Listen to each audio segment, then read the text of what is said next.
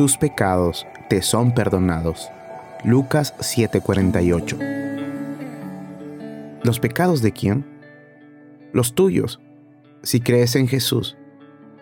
Acerca de Él dicen los profetas que todos los que creen en su nombre recibirán el perdón de sus pecados. Y si confesamos nuestros pecados, Dios es fiel y justo para perdonar nuestros pecados y limpiarnos de toda maldad. Dios perdona por causa de Cristo a todos los que creen, confiesan y renuncian al pecado.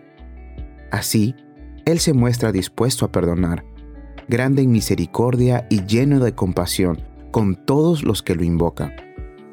Nunca se niega a perdonar, ni manifiesta la menor renuencia.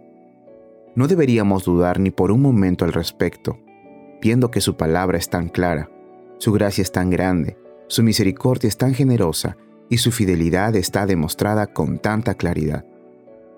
Entonces, ¿qué necesitamos?